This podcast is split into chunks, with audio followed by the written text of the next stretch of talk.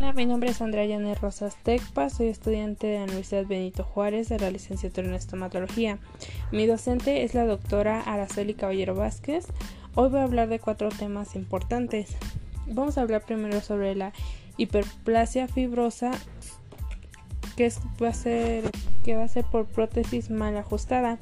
Bueno, la hiperplasia fibrosa, que es asociada a prótesis también llamada como hiperplasia fibrosa inflamatoria, bueno, pues esta va a ser indicada por prótesis o epulis fibrosado. Esta lesión es más común en la cavidad oral, que es causada por la trama crónica que produce las prótesis mal adaptadas, involucrando comúnmente la mucosa vestibular, donde los bordes de la dentadura entran en contacto con el tejido adyacente. Este se va a caracterizar por una sobreproducción de tejido conjuntivo fibroso delimitado por epitelio escamoso superficial e infiltrado en varios grados por células inflamatorias crónicas. Puede presentar metaplasia ósea, oncocítica y escamosa. La metaplasia oncocítica presenta en la hiperplasia fibrosa asociada a la prótesis que puede estar relacionada con los efectos linfocitos sobre las células de los conductos salivales y recientemente durante nuestro examen histopatológico de rutina pues se va a ir observando una hiperplasia fibrosa que va a ser acocinada por las prótesis y el cual se va a presentar en simulando un papiloma oral ductal. Y ahora vamos a hablar un poco sobre eh, fibroma periférico. Este es este. Bueno, este va a ser una, una, lesión tumoral de la submucosa oral y del ligamento periodontal que va a ser causado por la irritación crónica como traumatismos locales, cuerpos extraños y cálculos o ciertos factores que transforman el tejido conectivo de las mucosas en el tejido fibroso. Este crecimiento va a ser lento, es asintomático y en ocasiones involuciona cuando se eliminan los factores causales. El tratamiento consta de una decisión quirúrgica y también de un curetaje de la base de la lesión para evitar recurrencias. Se presenta mm, un este, como ya lo habíamos dicho, un tumor y pues recordando que es asintomático.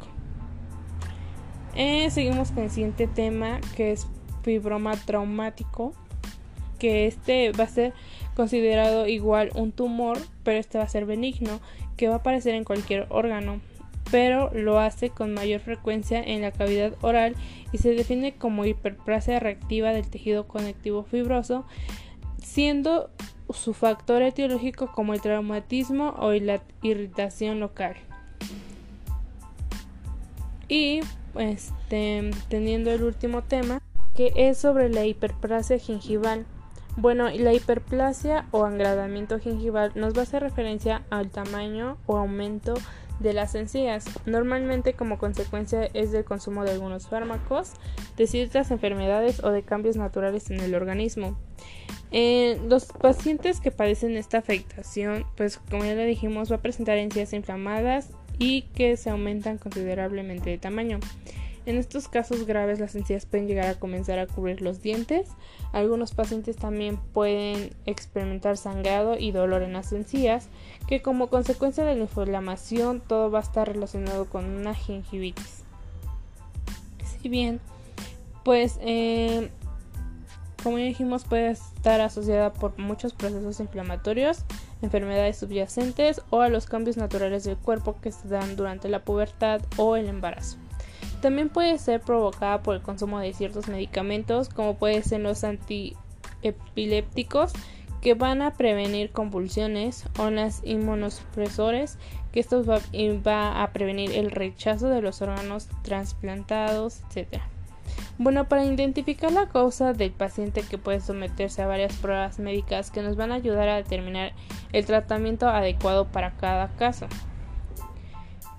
Eh, esta, como ya lo habíamos mencionado anteriormente, que es por una inflamación de consecuencia de un medicamento, o lo más habitual es que esta inflamación remita o desaparezca cuando la persona deja de tomar el fármaco y lo sustituye por otro.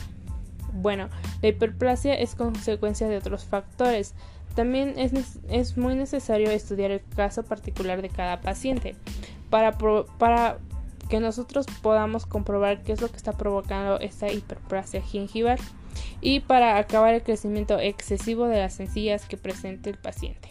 Gracias.